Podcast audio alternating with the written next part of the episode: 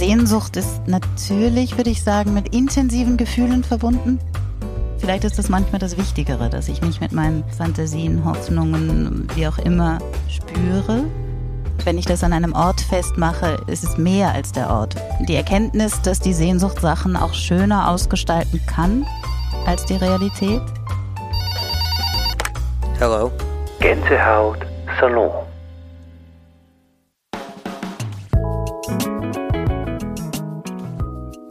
Dorit Ehlers machte ihre Ausbildung an der Scuola Teatro Dimitri in der Schweiz. Seit 20 Jahren lebt und arbeitet sie als freie Schauspielerin und Theatermacherin in Salzburg. Im Jahr 2007 gründete sie mit weiteren Kunstschaffenden das Netzwerk für Theater- und Kunstprojekte ohne Titel, das spartenübergreifendes Theater in verschiedensten Formaten für alle Altersklassen entwickelt und bereits mehrfach ausgezeichnet wurde. Als gebürtige Hamburgerin nutzt sie ihr Theaterhandwerk, um sich den Hafen mitzunehmen, ins Binnenland und bis in die Berge und hat sich mit dem künstlerisch-theatralen Konzept Ship Fiction in eine eigenwillige Forschung über Schiffe und Sehnsucht begeben. Auf eine eigensinnige Kreuz- und Querfahrt, wie sie sagt, die auf ihrer Route auch in Galerien und bei Museen und Büchereien ankert. Die Grundidee setze bei der Fantasie an, so Ehlers. Es gehe um Möglichkeitsräume und um die Lust am Spiel, die aber offen bleiben müsse für ein ernsthaftes Einhaken, Nachfragen, Sinieren. Das verstehe ich als Einladung, in einem Gänsehautsalon das Diktat der Sehnsucht auf den Prüfstand zu stellen. Mit Dorit Ehlers spreche ich über persönliche Utopien, das bittersüße Gefühl der Unerreichbarkeit, und über den spielerischen Umgang mit sich selbst. Herzlich willkommen zum Gänsehautsalon Doridelas. Du beschäftigst dich mit einem Begriff, der ein großer Menschheitsbegriff ist, mit dem Begriff der Sehnsucht. Du hast ein künstlerisches Forschungsprojekt daraus gemacht und diesen Begriff in allen Richtungen erkundet oder bist ihm nachgegangen. Und wir beide hatten, ich möchte nicht sagen ein Streitgespräch, aber wir hatten durchaus unterschiedliche Zugänge zum Thema Sehnsucht und wir haben uns ausgemacht, dass wir dem Ganzen ein bisschen mehr Raum geben und im Rahmen eines Gänsehaut-Salons, zu dem ich dich ganz herzlich begrüße, diesen Begriff beleuchten. Dorit, du bist Schauspielerin hier in Salzburg. Wenn man hier in Salzburg lebt, hat man da eine besondere Sehnsucht nach anderen Orten? Erstmal herzlichen Dank für die Einladung. Mit dieser Frage, ich hatte schon vorher überlegt, ob ich kurz was dazu sage, nachdem du sagtest, ich beleuchte den Begriff Sehnsucht in verschiedenen Richtungen. Tatsächlich über mein Projekt vor allem in einer Richtung und damit bist du mit deiner Frage natürlich wieder punktgenau. Ich komme aus Hamburg und bin schon sehr, sehr lange aus Hamburg weg und habe irgendwann festgestellt, dass egal wo ich bin, ich steuere immer Wasser an und vor allem, wenn ich in einer Hafenstadt bin, steuere ich Hafen und Schiffe an. Und dementsprechend nennt sich mein künstlerisches Projekt die Schiffssehnsuchtsforschung. Insofern glaube ich, ja, das ganze Projekt ist tatsächlich entstanden aus dem Aufwachsen in der Nähe einer Hafenstadt, einem Verbundenheitsgefühl, einer langen Abwesenheit und dabei dem eigentlich Schätzen dieses Hafens. Also gar nicht aus einem schmerzhaften Sehnsuchtsgefühl, also wenn wir das jetzt gleich mal in die Richtung schieben, das Schmerzhafte von Sehnsucht, sondern eher dem Feststellen, dass wenn ich auf einem Schiff bin, ich ein besonderes Glücksgefühl empfinde. Und diesem Glücksgefühl wollte ich nachgehen. Und das habe ich irgendwann aus der Ferne, aus dem Abstand als Schiffssehnsucht definiert. Einfach mal von mir aus selber so genannt. Es ist diese Hafenromantik, die mit Hamburg in Verbindung steht und mit dem Schiffen, mit dem Fahren übers Meer, immer auch mit einem gewissen Aufbruch verbunden und mit Abenteuer und, und positiv besetzt. Insgesamt ist natürlich dieser Sehnsuchtsbegriff immer schon ein sehr ambivalenter, ein bittersüßes Gefühl, einerseits die Fantasien, den Wünschen dabei gemengt werden, gleichzeitig auch die Unerreichbarkeit, die da auch unterstellt wird. Also dieses doch bisschen getrübte Gefühl und nicht ganz so eindeutige Gefühl. Ist das etwas, was in Hamburg auch irgendwie die Menschen bestimmt? Dieses Zweideutige. Das Zweideutige der Hamburger. Das wäre jetzt interessant. Das hätte ich den Hamburger noch nie zugeschrieben. Nein, im Gegenteil. Ich glaube, ja, natürlich. Also über die Hafenstadt und dieses sogenannte Tor zur Welt und Schiffe sehen, wie sie den Hafen verlassen, wie sie in den Hafen einfahren, das bringt natürlich die ferne, weite Welt mit sich und das bringt natürlich diese ganze Seefahrtsromantik mit rein. Und das ist sicherlich mit tiefer, tiefer Sehnsucht verbunden. In allen Gefühlsrichtungen und in alle Richtungen, von dem Abenteuer der Reise, aber auch der großen Liebe etc. Das, was du vorher gesagt hast, ich habe ja tatsächlich direkt in Hamburg angefangen, meine Schiffssehnsuchtsforschung zu betreiben. Ich hatte da für ein Projekt einen Container am Hafen in der Hafen City und habe meine Öffnungszeiten da gehabt und habe wirklich täglichen Dienst geschoben und Leute eingeladen, in die Sprechstunde zu kommen oder mein Schiffssehnsuchtsbekenntnis auszufüllen, einfach weil ich das mal erforschen wollte, was ist das eigentlich und dem stand immer vor allem ganz vorne weg die Frage, ähm, ist diese Sehnsucht, wenn Sie mit dem Begriff etwas anfangen können, ist das positiv oder negativ konnotiert? Das war tatsächlich immer mein Einstieg, weil mir bewusst war, es gibt genau das Leidende an der Sehnsucht oder aber das, wie ich es für mich empfunden hatte, das mit dem Glücksgefühl verbundene. Und das war so ein Ausgangspunkt dieser Forschung und inzwischen ist mein Pegel ganz eindeutig in eine Richtung gefallen. Damit spiele ich auch auf unser sogenanntes Streitgespräch oder unser Abendgespräch an. Aber ich glaube, also wenn ich jetzt wieder auf deine Frage zurückkehre, in Hamburg geht man eher sehr gut gelaunt mit dieser Sehnsucht um, würde ich eher sagen.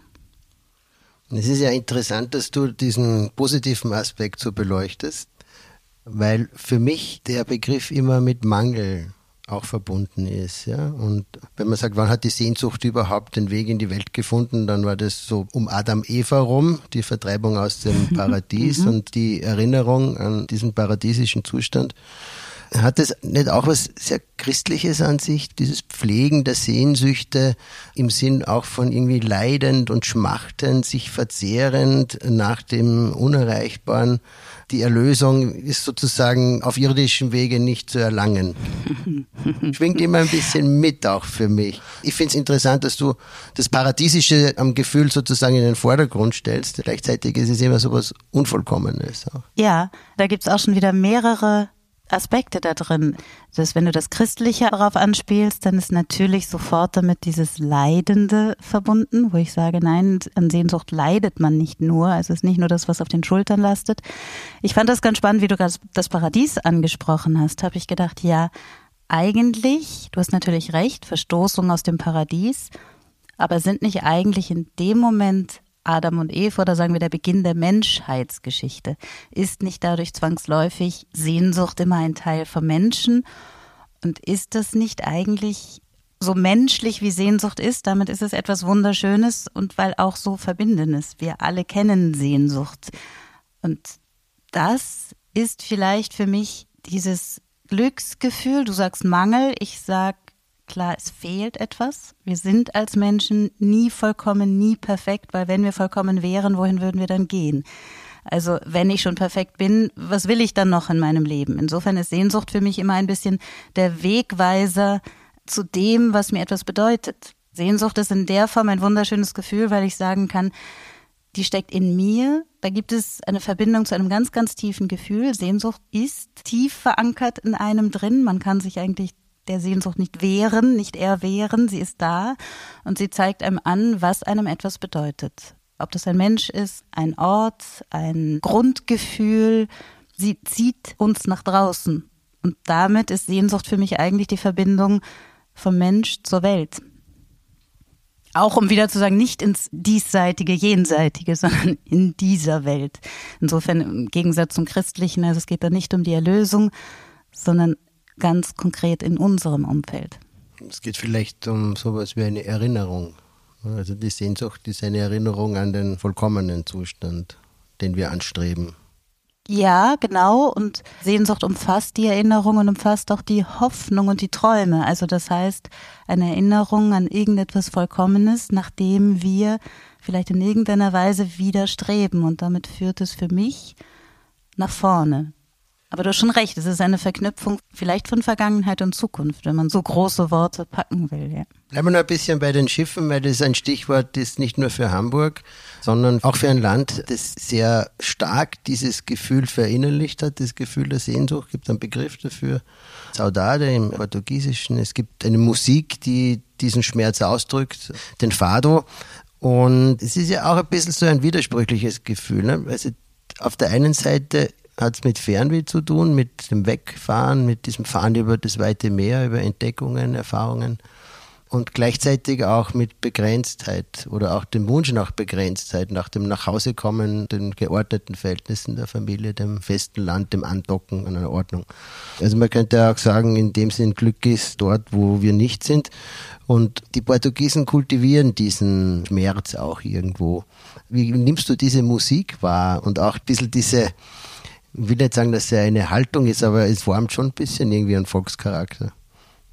Es formt ganz sicherlich einen Volkscharakter und deshalb finde ich das sogar so spannend, dass dieser Begriff Sehnsucht tatsächlich nirgendwo übersetzbar ist. Also auch der Begriff Saudade ist nicht wieder eindeutig übersetzbar in eine andere Sprache. Also das ähnliche Gefühl beschreibende Begriff ist der jeweiligen Sprache ganz eigen und lässt sich so nicht übersetzen. Und ich glaube, dass Saudade ist wirklich viel mehr mit dem Lamento verbunden und trotzdem es genießen und trotzdem steckt da immer dieser Genuss drin, in diesem Gefühlstriefenden auch zu schwelgen. Und vielleicht ist das auch das Schöne, was ich wieder in der Sehnsucht sehe.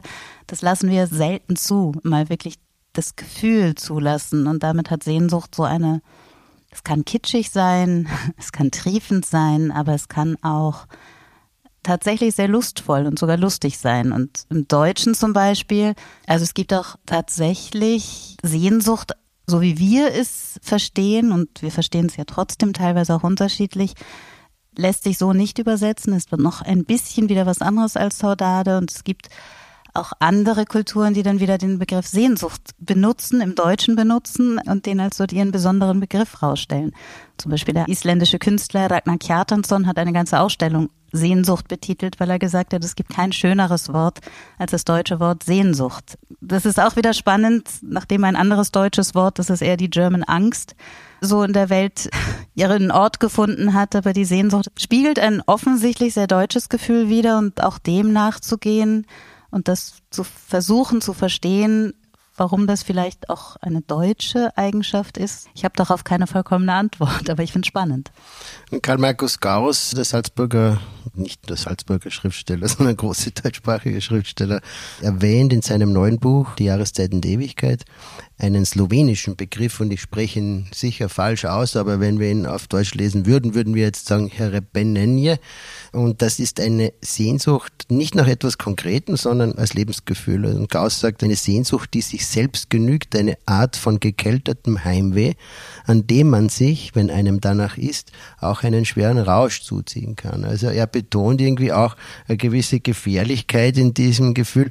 Frage an dich, wenn man dem zu viel Raum gibt, sozusagen, taucht man da in die eine Kultur des Schmerzes ein? Als Kollektiv jetzt auf individueller Ebene wird es sicher ähnlich sein. Sehr gut möglich und ich glaube auch, wenn man dem zu viel Raum gibt, begibt man sich in eine Illusionswelt. Das kommt sicher dazu, weil im positiven Sinne ermöglicht Sehnsucht diese Reise im Kopf, diese Reise in Gedanken, den Ausflug, der wohin führt. Und das ist das, was ich mit der Schiffssehnsucht, dem gehe ich besonders nach, kommt, lasst uns doch unsere Sehnsüchte teilen, lasst uns unsere Fantasien, unsere Lust, unsere Träume teilen, auch unsere Erinnerungen. Das heißt, damit lege ich den Schwerpunkt ganz stark in die Vorstellungskraft, die durch die Sehnsucht möglich wird.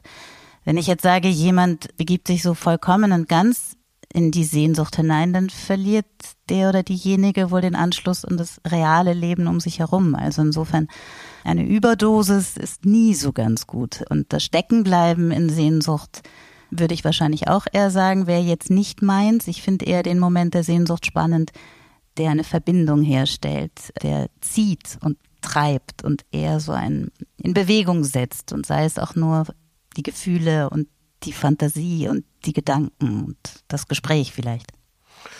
Etwas, was ja im Zusammenhang mit dem Begriff bald einmal auftaucht, ist der Sehnsuchtort. Auch unser erstes Gespräch hat sich ja daraus ergeben, dass genau, du hast gesagt, wenn du einen Sehnsuchtort hättest, würdest du doch sofort hinfahren und Punkt. Damit hat sich's.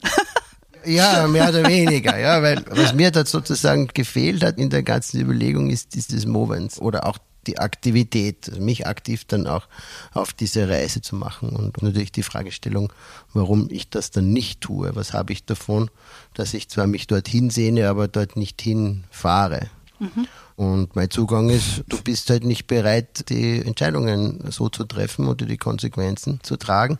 Vielleicht ist dieser Ort aber so überhöht, dass deine Angst mitschwingt, ob sich das überhaupt einlöst. Also dieses Idyll, das man sich da vorstellt.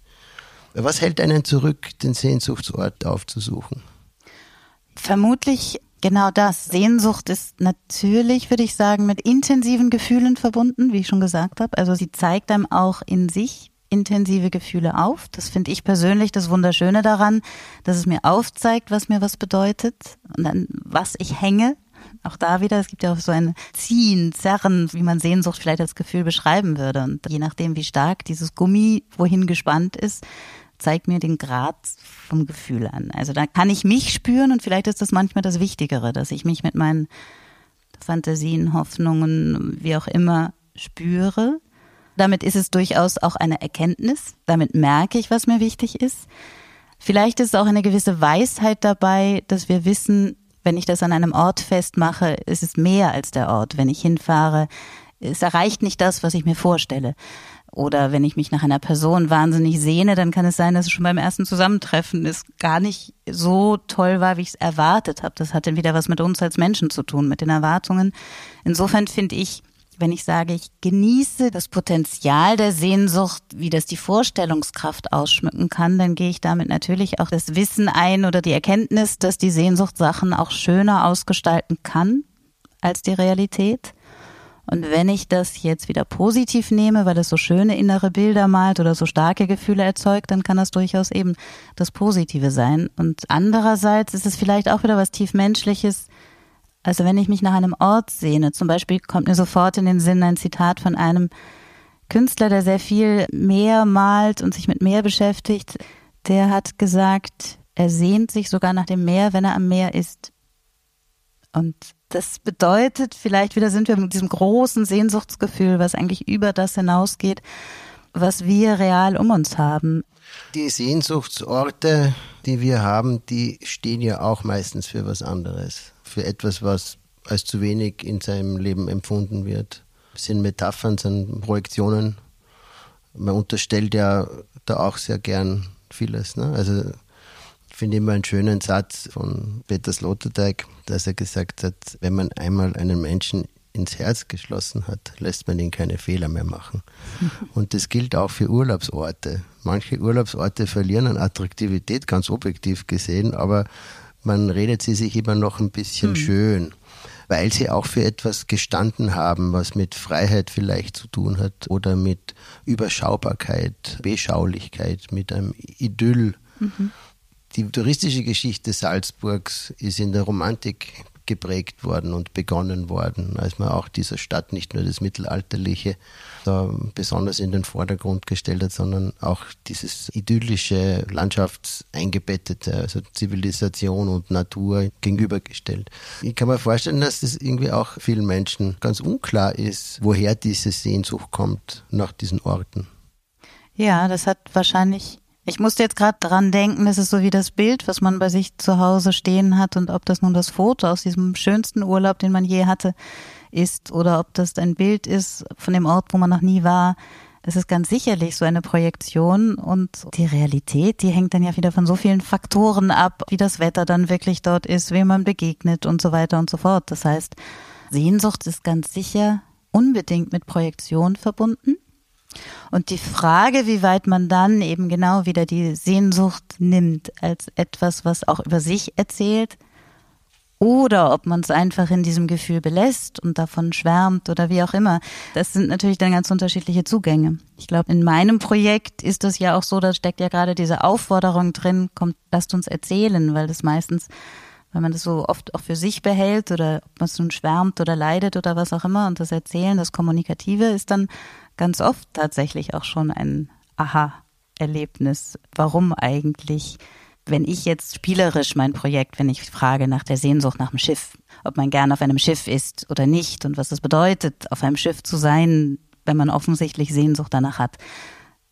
Die Antworten, die erklären, glaube ich, oft auch den Leuten selber sehr viel. Also selber bekommen sie plötzlich Spaß daran, zu erklären, welches Gefühl auf dem Schiff das ist und warum das wohl so ist und welches Bild ihnen als erstes in den Sinn kommt und warum das wohl so ist. Und insofern, wenn ich dir jetzt so auf deiner Frage reagiere, merke ich, dass ich natürlich über mein Projekt ganz viel, vor allem dieser Austausch, das Wichtige und auch wieder dadurch, dass man es in Worte bringt und mit anderen teilt, ist man eigentlich auf der einen Seite in seiner Fantasie schon wieder näher dran. Also auch das ist das Schöne, das Fröhliche daran. Und auf der anderen Seite kommt man vielleicht auch der eigenen Zuordnung näher dran, warum einem das jetzt eigentlich etwas bedeutet. Ja, muss man dann die Reise überhaupt noch antreten, wenn man sich dann ja. seiner Motivation so bewusst geworden ist? Oder löst sich dann die Sehnsucht auch damit auf? Gute Frage. Also in meinem Schiffsehnsuchtskosmos muss man die Reise nicht mehr antreten. Da ist man ja schon voll auf dem Weg. Ich meine, ich komme aus dem Theater. Insofern ist die Vorstellungskraft das Mittel, um sich in andere Welten zu begeben oder auch an andere Orte und so weiter. Aber ich glaube, ich habe auch damals dir schon geantwortet, dass ich diesen Sehnsuchtsort in der Form auch gar nicht so. Also würde ich wahrscheinlich auch eher neugierig nach jemand fragen, wenn jemand darauf so eine klare Antwort hat, würde ich auch eher ins Fragen kommen. Also warum eigentlich oder warum fährst du nicht hin? Aber vielleicht kommt man da dann auch weiter und das ist auch wieder persönlich unterschiedlich, dass vielleicht Leute A, teilweise wirklich nicht hinfahren können, weil es das Land oder den Ort in der Form wirklich nicht mehr gibt, weil der Zugang versperrt ist. Das ist traurige Realitäten oder weil sie für sich persönlich genau wissen, das Schöne ist die Verbindung daran und das Gefühl oder also da gibt es, glaube ich, sehr unterschiedliche Antworten. Es gab gerade eine tolle Ausstellung im Museum der Moderne in mhm. Salzburg, mhm. The Disappointed Tourist, Alan Harvey. Mhm die genau diese verlustig gegangenen Orte wieder in die Erinnerung geholt hat. Und genau. Und das auch teilt. Das war das Schöne. Die Leute haben den Ort, den es nicht mehr gibt, einreichen können und sie hat dazu Postkarten gemalt oder postkartenartige Bilder. Du hast ein interessantes Stichwort gegeben mit dem Theater. Ich habe ein schönes Zitat bei Pessoa gefunden. In der Unruhe sagt er, letzten Endes bleibt von diesem Tage das, was vom gestrigen blieb und vom morgigen bleiben wird, die unersättliche und nicht zählbare Begierde, immer derselbe und ein anderer zu sein. Also derselbe zu bleiben und ein anderer zu werden, dieser Transformationsprozess, den es ja beim Reisen gibt, wo man so ein Stück weit bereichert, verändert, auch zurückkommt von der Reise, der Aufbruch ins Abenteuer und die Rückkehr in die vertraute Welt, als Geschichte sozusagen der Entwicklung immer wieder zu sehen. Das ist ja auch etwas, was auf Bühnen verhandelt wird. Ein Kulturbesuch kann einen wirklich verändert aus dem Kino, aus dem Theater, aus dem Konzert entlassen. Siehst du das eine Parallele zu deinem schauspielerischen Tun abseits vom Schiffssehnsuchtsprojekt? Du meinst, ob ich die Sehnsucht im künstlerischen Bereich sehe? Genau. Ich würde sogar jetzt mal ganz spontan, ohne das groß reflektiert zu haben, sagen, die Sehnsucht steckt immer drin. Also Kunst verhandelt Sehnsucht. Kunst interpretiert Leben oder stellt Leben oder das, was wir wahrnehmen, in einer bestimmten Form dar. Und in irgendeiner Weise ist dieses Verhandeln von dem, was ich vor mir habe, glaube ich, immer mit einer Art von einem noch größeren drin wohnenden verbunden. Und das ist vielleicht das, was ich Sehnsucht nennen würde. Also der Begriff zum Beispiel in der deutschen Sprache ist ja der Begriff ganz stark mit der Romantik und der blauen Blume verbunden. Daher kommt er ja auch ganz stark und da ist die Sehnsucht auch immer die grundsätzliche Triebfeder, der Motor, die Unruhe, die einen wohin bringt, die einen spüren lässt, dass es noch wohin gehen muss. Und wenn die Kunst das nicht hätte, dann würde wahrscheinlich da eklatant was fehlen. Also von daher wie gesagt, das ist jetzt eine spontane Antwort. In der Form habe ich noch nie drüber nachgedacht, aber ich vermute, die ist immer drin, ja. Kann man sagen, dass es auch sowas gibt wie die Sehnsucht nach einem anderen Ich? Ja. Die sozusagen ein Potenzial, ein vermutetes, aber noch nicht in scharfen Zügen vorhandenes, sichtbares Potenzial, so etwas wie ein Ziel, von dem ich aber nicht weiß, wo es liegt. Aber dieser Wunsch, doch mich dorthin zu entwickeln oder einen Schritt in Richtung dieses unbestimmten Ziels zu machen. Das ist ein bisschen was anderes dann als so alles, was mit Fernweh und so weiter zu tun hat, sondern oder vielleicht auch, ja, weil dieses vermutete Ziel noch in der Ferne liegt. Ja, ganz bestimmt. Und ob das nun die kurze Illusion ist, ich nutze diesen anderen Ort, weil ich da ganz bestimmt endlich jemand ganz anders sein kann, kann ich mir genauso vorstellen wie grundsätzlich, wenn ich wieder sagen würde, macht Sehnsucht nicht auch den Menschen aus, dann ist es ja auch genau das, dieser ständige, eigentlich eine Unruhe, dass es noch irgendwo was anderes geben müsste, dass noch irgendwo eine andere Seite von mir eigentlich auch noch zu Wort kommen will. Also würde ich jetzt mal ganz persönlich sagen, dass es fast ein Verlust oder ein Mangel wäre, wenn man diese Art von Sehnsucht oder Antrieb nicht verspürt. Und vielleicht ist das genau das, wo wir dann landen in dem negativen Aspekt von Sehnsucht, wo ich jetzt nicht den Schmerz meine, der ja auch irgendwie, also dieses Ziehen vielleicht, sondern eher sich sozusagen in Sehnsucht vergraben und diesen Trieb und Antrieb nicht mehr zu spüren, sondern nur noch die Schwermut und damit den Stillstand. Dann kompensiert man sozusagen das Gefühl, da ist noch was Größeres, da ist noch was anderes, den würde man dann rein mit dieser Illusion kompensieren. Und da glaube ich, ist eben eigentlich Genau, das wäre die Überdosis oder die dunkle Seite. Die dunkle Seite des Elixiers. Bei Richard Wagner heißt es, ohnmächtig sinkt das Herz zurück, um in Sehnsucht zu zerschmachten. In Sehnsucht ohne Erreichen, da jedes Erreichen nur wieder neues Sehnen ist. Oh ja. Oh ja, ich sehne mich sogar nach dem Meer, wenn ich am Meer bin. Oder ich, ja genau, ich, ich glaube tatsächlich, ich habe gerade gestern wieder ein Gespräch über die Sehnsucht geführt, da sind wir auch drauf gekommen. Also es ging auch tatsächlich um Mangel und den Mangel stillen. Und wo ich nochmal wieder gesagt habe, ja, die Sehnsucht, die will ja gar nicht gestillt werden, weil das Stillen der Sehnsucht wäre ja dann ein Stopp dieses Gefühls. Da braucht es ja gleich wieder das nächste Gefühl. Also in dem Sinne, wenn ich sage, die Sehnsucht treibt mich voran, ich will ja nirgendwo einfach stehen bleiben. Ich will ja weiter vorankommen. wenn das Ziehen aussetzt, dann muss ich mir ganz schnell ein neues Ziehen suchen.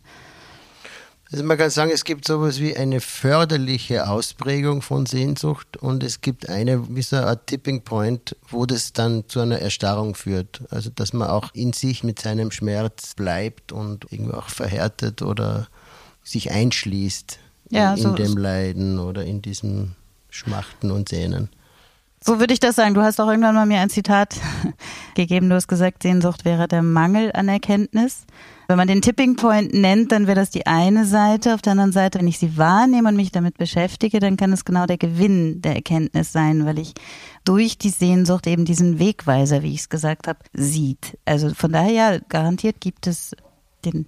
Ich muss jetzt korrigieren, weil ich das so nicht gesagt habe, okay. ich habe Thomas Mann zitiert, der gesagt hat, Grübeln ist Denken ohne Erkenntnis. Und ich habe es auf unser Thema umgemünzt und habe gesagt, Sehnsucht ist Wünschen ohne Ergebnis. Ja. So war das. So, ein, so habe ich das reduziert. Das ist ja unglaublich. Ich habe ich hab's reduziert. ja, und ich habe es aber auch dann wieder reduziert, oder?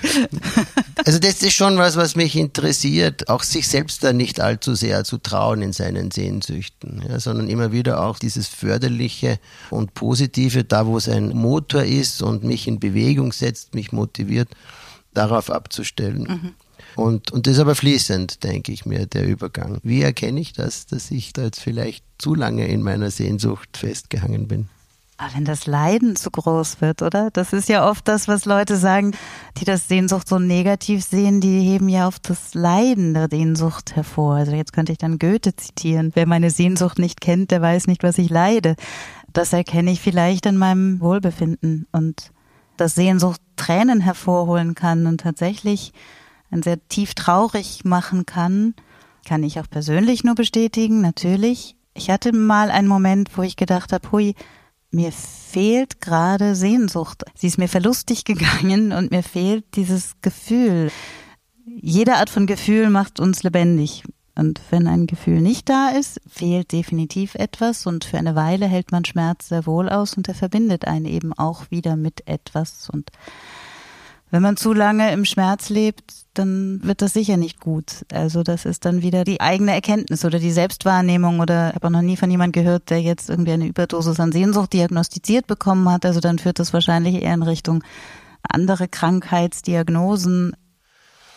Vielleicht Überdosis Sehnsucht nicht als Diagnose, aber kann es nicht sein, dass man sich da auch zu bequem macht und sagt, das ist halt meine Sehnsucht und ich unterstelle diesem Zustand, den ich da irgendwie wünsche oder nachdem ich mich sehne oder diesem Ort oder nach dieser Person, was auch immer, eine Unerreichbarkeit. Das ist ja schon so ein bisschen mein Zugang. Da bin ich so konstruktivistisch und sage, woher weißt du denn, dass das so unerreichbar ist? Und es ist tatsächlich so. Man stellt ja immer dieses Wünschen gegen dieses Unerreichbar. Und da glaube ich tatsächlich, dass irgendwo ein Ansatzpunkt schon auch sein könnte, mit dem umzugehen. Weil irgendwann habe ich mich halt dafür entschieden, dass ich nicht fahre. Ja. Mhm. Anders gesagt, ist es nicht auch ein Mangel von Akzeptanzvermögen, dass der Zustand jetzt einfach auch mal so ist, wie er ist?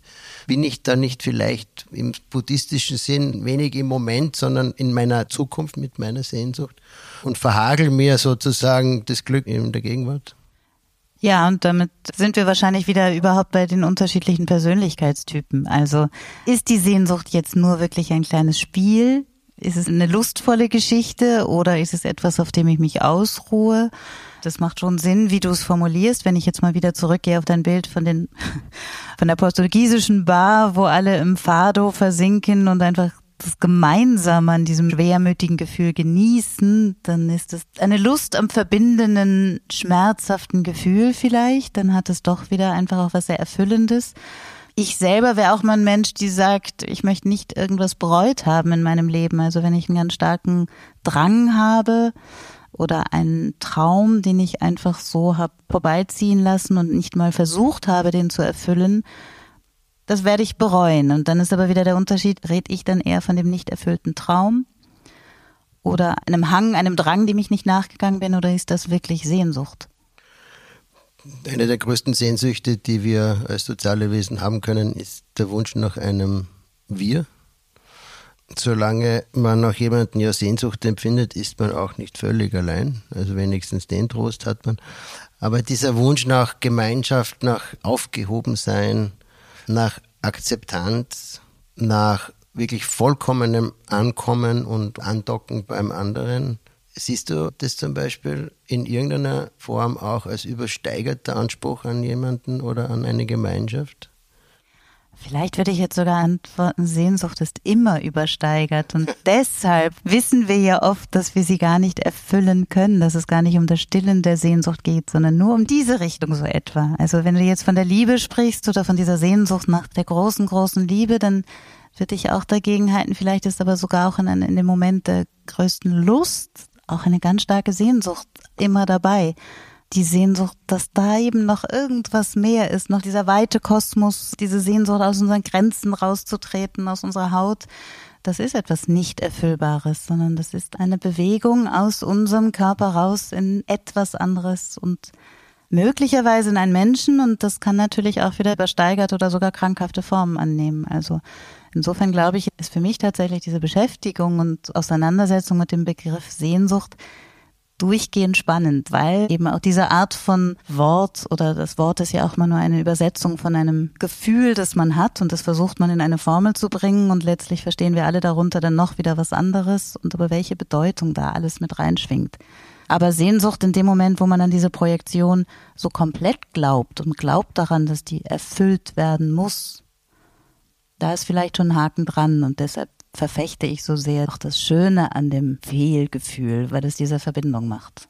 Fehlgefühl ist ein schönes Wort. Wir haben im Oktober 2021 ein schönes Projekt miteinander gemacht, die Jazz WG im Rahmen von Jazz in the City, Jazz Festival hier in Salzburg. Unser Haus wurde gekapert sozusagen. Versteigert. Nein, Äh, verspielt. vers- Ich hab's verspielt an Dylan Bob, eine Kunstfigur, die von dir verkörpert wurde und du hast deine Freunde aus den verschiedensten europäischen Ländern nach Salzburg geholt, Künstlerfreunde, Jazzmusiker, bildende Künstler etc. und das Haus mit ihnen bestückt sozusagen und konnten, da waren noch ein paar Zimmer frei und es konnten Gäste mit einchecken und drei, vier Tage lang war hier im Haus Improvisation groß geschrieben, das Thema, nicht nur was die Künstler anbelangt, auch meine Mitarbeiter sind in einem die wunderbar mitgespielt die wunderbar haben. mitgespielt haben, waren Teil dieser Improvisationserfordernis, so möchte ich fast sagen.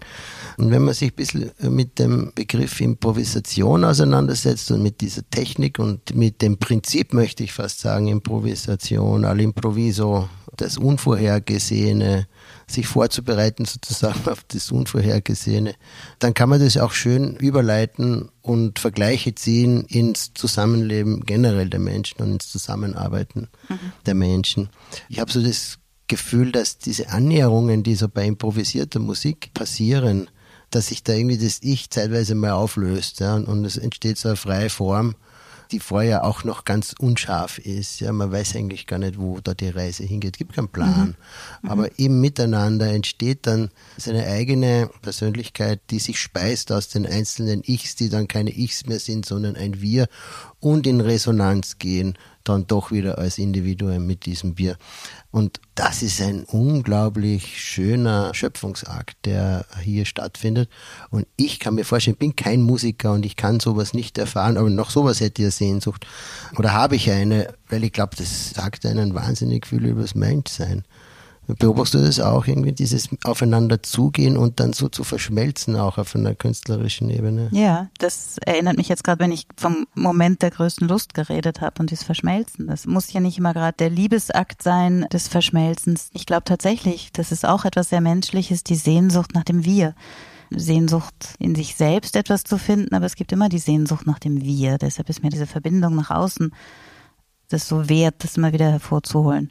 Also ich komme ja tatsächlich auch aus der Improvisation, aber aus dem Theaterbereich. Und finde das sehr spannend, immer wieder diesen Verbindungen oder meine Position gerade zu finden, je mehr ich mit Musikern und Musikerinnen zu tun habe, die improvisieren, mich da auch mit meinem Instrument drin zu finden, also mein Instrument als Schauspielerin. Das ist dann meine Stimme, meine Sprache, meine Worte, mein Körper.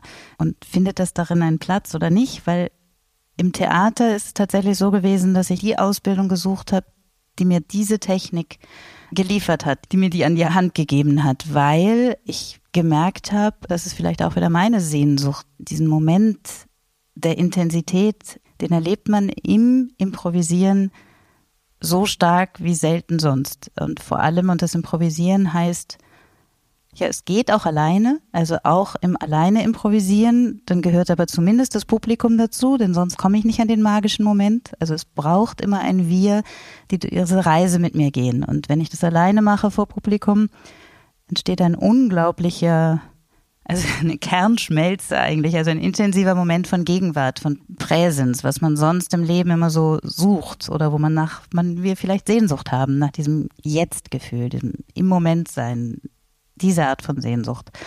Und die ist natürlich, je mehr Leute beteiligt sind und wenn das plötzlich so funktioniert, dass man irgendwo jemand geht den ersten Schritt und daraus entwickelt sich etwas, was ich alleine vorher nie hätte ahnen können. Und das, was entsteht, führt aber so eindeutig in etwas und das spüren alle. Das ist eine Art von Verschmelzung, die tatsächlich in der Improvisation ihren wahnsinnig magischen Moment erlebt. Und auf deine Frage zurück, ich habe tatsächlich auch von dieser ganzen Ausbildung oder auch der Beschäftigung mit der Improvisation sehr viel übers Leben auch wieder gelernt, hatte ich das Gefühl. Was hast du übers Leben gelernt?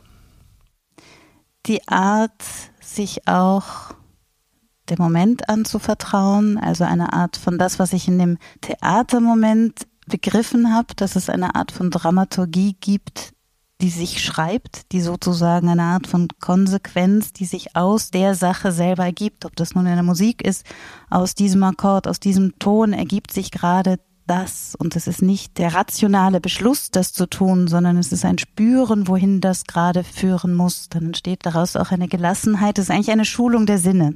Der Sinne in alle Richtungen und auch das hören, zulassen, spüren, sehen und wenn man es schafft, davon ein bisschen mit ins Leben reinzunehmen und sich nicht immer alles zu zensieren, beurteilen, bewerten, im Voraus abschätzen, kalkulieren. Also das sind sozusagen die Blockademechanismen, die einem die Kunst im Improvisieren verhindern. Damit kommt man nicht weiter. Und daran arbeitet man in dieser Technik, vor allem diese Blockaden loszuwerden und die abzuschaffen. Und das kann fürs Leben schulen, wenn man es schafft, das da auch mit reinzunehmen. Also mehr einfach sich auf den Moment einlassen und mehr der Dramaturgie des Lebens zu vertrauen. Und in diesem Moment der Gegenwärtigkeit gibt es keine Sehnsucht mehr, oder? Das ist es vielleicht, dass in dem Moment, also wenn man die Gegenwart absolut spürt, dann zieht es vielleicht nicht nach außen. Vielleicht ist es das, vielleicht ist das auch wieder so eine Sehnsucht nach etwas, diesem Großen und Gegenwart ist was unglaublich Großes. Ich würde gern nochmal ganz kurz aufs Improvisieren gehen. Was sind die Voraussetzungen für Improvisation? Wann gelingt das gut und wann gelingt es nicht gut? Was muss man mitbringen als Improvisateur? Meine Kollegin Tina Heine hatte so ihre Viererworte. Ich habe die nicht. Ich habe die noch nie gehabt. Für mich war immer die Formel, eigentlich muss man gar nichts tun. Das Einzige, wie ich es gerade gesagt habe, wir haben so viele Sensoren in unserem Kopf eingebaut oder gelernt im Leben. Und in dem Moment, wo ich das schaffe, die alle wegzulassen, das beginnt mit dem Willen, und dem Willen gut zu sein und dem Wunsch, dass es jetzt gelingt und der Angst davor, ich könnte scheitern und der Beurteilung davon, war das jetzt gut, was ich gemacht habe. Also das sind alles unsere eigenen Sensoren, die wir mit uns tragen. Und es klingt super einfach, einfach die alle weglassen und dann kann dir nichts passieren. Dann kannst du einfach drauf losgehen und dich tragen lassen von dem, was jetzt gerade sich aus dem einen vom anderen wieder weiterentwickelt. Dann gehst du einfach mit. Klingt super einfach und ist eine riesengroße Aufgabe. Kann man sagen, dass Menschen, die gut sind im Loslassen und deswegen auch gut sind in ihren Blockaden einreißen, dass die weniger Sehnsüchte haben? Hat Sehnsüchte etwas damit zu tun, dass ich etwas festhalte und eben auch ein bisschen fast krampfhaft an mich binde? Ich komme immer Das wieder weiß auf, ich, auf ja, die, ja. ich, Nein, nein. aber ich, ich finde es einfach spannend. spannend. wenn wir nämlich ein bisschen die Begriffe auseinanderhalten versuchen, die Nostalgie, ja, die, Mhm. die ja sowas ist wie so eine krampfhafte Verteidigung von vergangener Liebe oder Bindung, ja. Ja, ja, ich glaube, Nostalgie ist eine sehr rückwärtsgewandte, ein Gefühl, eine Verbindung. Also deshalb kann ich mit dem Begriff Nostalgie auch weniger anfangen. Das, was du gerade gesagt hast, schön, das sind neue Gedankengänge, wo ich nachher wahrscheinlich noch im Nachhinein weiter zu reflektieren beginne. Wenn jemand gut ist im Loslassen, hat er dann weniger Sehnsüchte. Vielleicht auch genau das Gegenteil. Vielleicht ist dann gerade Bahn frei für die Sehnsüchte, weil es ja auch mal die Frage ist, gestehe ich mir meine Sehnsüchte ein oder nicht? Also ein Sehnsuchtsort ist sehr leicht. Damit kann man Gesellschaftskonversation, damit kann man Smalltalk betreiben, aber die großen Sehnsüchte, die so tief schlummern und einen in irgendwas Großes treiben oder antreiben würden, das muss man sich ja auch anschauen wollen, das muss man ja auch zulassen wollen und spüren wollen. Und vielleicht sind die Menschen, die gut im Loslassen sind, vielleicht ist da eher Bahn frei für die Sehnsüchte und das macht es vielleicht spannender das Leben, aufregender, gefühlvoller, vielleicht auch nicht unbedingt leichter. Ja, kann ich mir das selber trauen, wenn ich meine Sehnsüchte so anschaue? Bleib im Gespräch mit anderen. Dann schon. Was wäre Mensch ohne die anderen? Und das ist ja auch ein großer Teil von unserem Hotelthema hier, der WG und dem Improvisationsthema, dass es immer um die Begegnung geht und den Raum zwischen uns, das, was entsteht zwischen zwei Menschen oder mehreren Menschen. Und das war hier in deinem Hotel dann ja auch das Spannende. Wie begegnet mir jemand, der davon gerade nichts wusste und wer lässt sich auf das Spiel ein und wo entsteht weiteres Spiel und dann geht so ein Farbklecks von Person zu Person oder noch drüber hinaus aus dem Haus hinaus. Also ja, im Wir kann ich mir unbedingt zutrauen, meine Gefühle rauszulassen. Machen wir am Schluss noch so ein bisschen eine Begriffsschärfung. Was ist denn jetzt der Unterschied zur Hoffnung? Also Nostalgie haben wir schon erledigt, das ist rückwärtsgewandt, auch ein Festhalten, das ist relativ unfrei. Die Hoffnung, Die Hoffnung ist erfüllbar. War die Sehnsucht in der Büchse der Pandora? Nehmen wir nochmal kurz die Büchse der Pandora. Jetzt, äh, genau. Alle Übel sind rausgekommen ja. aus der Büchse, nur die Hoffnung ist drinnen geblieben. Na, aber ist Hoffnung mehr als Sehnsucht oder weniger als Sehnsucht? Es ist was anderes. Was mir mal sehr eingeleuchtet hat, ist, hat jemand gesagt, Hoffnung und Angst sind eigentlich das gleiche Gefühl, nur das eine ist positiv, das andere ist negativ, geht beides in die Zukunft und wir wissen bei beiden nicht, es ist eine reine Gefühlsverbindung, also eine reine Ahnung von der Zukunft und das eine gut gefärbt, das andere negativ gefärbt. Und in der Form versuchen diese Gefühle beide eindeutig die Zukunft zu erfassen und das würde ich bei der Sehnsucht gar nicht so festlegen. Die Sehnsucht geht in alle Richtungen, kann in alle Richtungen gehen. Wenn du sagst Angst, du gibst auch so ein Gefühl, es ist zusammengesetzt aus Angst und haben wollen, das ist die Gier. Gibt es nicht auch eine positive Umschreibung? Ich nenne es Sehnsucht, aber eigentlich habe ich eine Gier nach etwas. Ja, es ist wahrscheinlich die Sucht, die in dem Wort steckt. Wir haben alle einen freien Zugriff auf Wörter. Also wer seine Gier mit Sehnsucht betiteln will, ja, wenn ich das jetzt wieder darauf beziehe, wenn mir jetzt jemand in meinem Spiel antworten würde, er hat Gier nach Schiffen, dann würde ich einen bestimmten Schlag Menschen da vor mir sehen. Da kommt man nicht so weit mit dem Begriff Gier. Gier hat nicht das Verspielte, was ich glaube, ich, ich würde sogar sagen, die Sehnsucht hat das immer, ob ich es nun spielerisch anwende oder nicht, aber die Sehnsucht hat immer die Fantasie mit drin. Und das ist nicht eine haben wollen Fantasie, sondern vielleicht eben genau Natürlich, man umschreibt das, ich hätte das gerne, aber da ist der Konjunktiv schon viel wichtiger. Und insofern ist es eher, würde ich sagen, sie öffnet einen Spielraum. Die Gier ist, die ist hart, ja.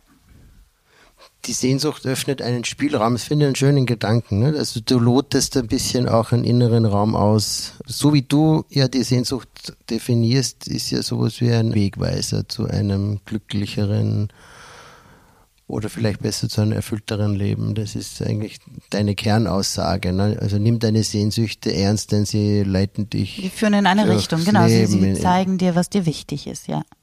Welche Sehnsüchte sind bei dir gerade die, die, die du neu kultivierst? Du meinst nicht diese nach Schiff und so weiter. Darauf kann ich mich immer so schnell stürzen. Sowieso immer das Schiff und der Hafen. Das sind gerade sehr anspruchsvolle und komplexe Zeiten. Zeit für viel Sehnsucht und insofern wahrscheinlich kein Wunder, dass in den letzten zwei Jahren der Begriff Sehnsucht plötzlich an allen Ecken und Enden so aufgetaucht ist. Und ich habe vorhin gerade was gelesen von jemandem, der sagt, das war 2017, eigentlich gibt es in dieser Zeit keine Sehnsucht mehr und plötzlich in den letzten zwei Jahren ist der Begriff Sehnsucht fast inflationär geworden und insofern bei mir persönlich hat der wahrscheinlich einerseits ganz viel auch mit dem, sagen wir mal, beruflich hat er ganz viel damit zu tun, dass da sich irgendwas verändern muss in der Art von kulturellem, künstlerischem Austausch. Irgendwo muss da was anders werden und ich habe darauf noch keine Antwort, aber das ist vielleicht auch sehnsuchtsimmanent. Es kommen aber auch Teile dazu, weil das schon alles auch eine sehr herausfordernde berufliche Zeit war, die äußerlich oft zum Stillstand geführt hat, aber intern wurde organisiert und gearbeitet und umdisponiert und was auch immer wie noch nie. Und da kommen plötzlich auch private Sehnsüchte auch raus, mal wieder einfach nur Raum, Zeit, Platz, Sonne, ich weiß nicht was haben und dann sind wir wieder bei dem Thema. Ich weiß genau, dass wenn ich Raum, Zeit, Platz, alles hätte, dann wäre mir ganz schnell, wäre wieder ganz schnell viel Unruhe da. Ich bin wirklich dankbar, dass wir diesen Begriff gemeinsam so fassen konnten, weil es für mich auch ein neuer Zugang ist zu dem Thema. Muss ich zugeben, zuerst mal sowas Schmerzreiches hatte. Und den Aspekt, den du da einbringst, eben dieses Spielerische auch und dieses mit sich ein bisschen da auch in ein Spiel zu gehen und in der Möglichkeit, Räume zu gehen, das finde ich was Schönes, weil ich das auch tue, nur habe einen anderen Begriff dazu und, und das ist der Begriff der Resonanz zu schauen, wo resoniert etwas, was spricht mich an, was ist auf meiner Wellenlänge, was ist etwas, wovon ich mehr in meinem Leben haben möchte, in welchen Kontexten möchte ich sein, aus welchen Kontexten möchte ich rausgehen, in den jeweiligen Lebenssituationen verändert sich ja auch. Ne? Also die Sehnsüchte wachsen ja mit einem dann mit. Und insofern ist es gar nicht so weit voneinander entfernt. Überhaupt nicht. Ähm, auch danke für dein Interesse daran. Es macht auch wirklich Spaß, darüber mal so nachzudenken, auch mit jemandem. Und ich glaube tatsächlich, also Raum ist für mich ein sehr wichtiger Begriff geworden. Ich kann deshalb auch mit dem Resonanzraum sehr viel anfangen und wahrscheinlich ist es für mich eben die Sehnsucht ist auch ein Türöffner für Denkräume, Möglichkeitsräume, Vorstellungsräume. Also ich sehe die Sehnsucht tatsächlich, ich habe immer dieses gespannte Band vor mir, also die hat was das ist vielleicht auch das, was diesen kleinen Schmerz verursacht, dieses kleine Ziehen und der Raum ist dann all das, wo es einen hinbringt. Also ich glaube auch, die bewegen sich in ähnlichen Bereichen. Ich glaube, wir können uns gut auf einen Begriff einigen und das ist Gänsehaut. oh ja, das passt auch sehr gut zur Sehnsucht, die Sehnsucht, die Gänsehaut verursacht. Genau, ja. passt auch gut zur Resonanz. Liebe Dorit, Danke für dieses Gespräch. Danke, dass du in den Gänsehautsalon gekommen bist. Dank dir. Ich wünsche dir viele Aufbrüche, viele Abenteuer. Komm verändert zurück und erfüllt. Und in diesem Sinn herzlichen Dank.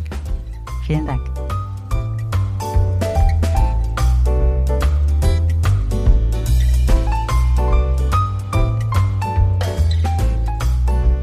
Gänsehaut Salon.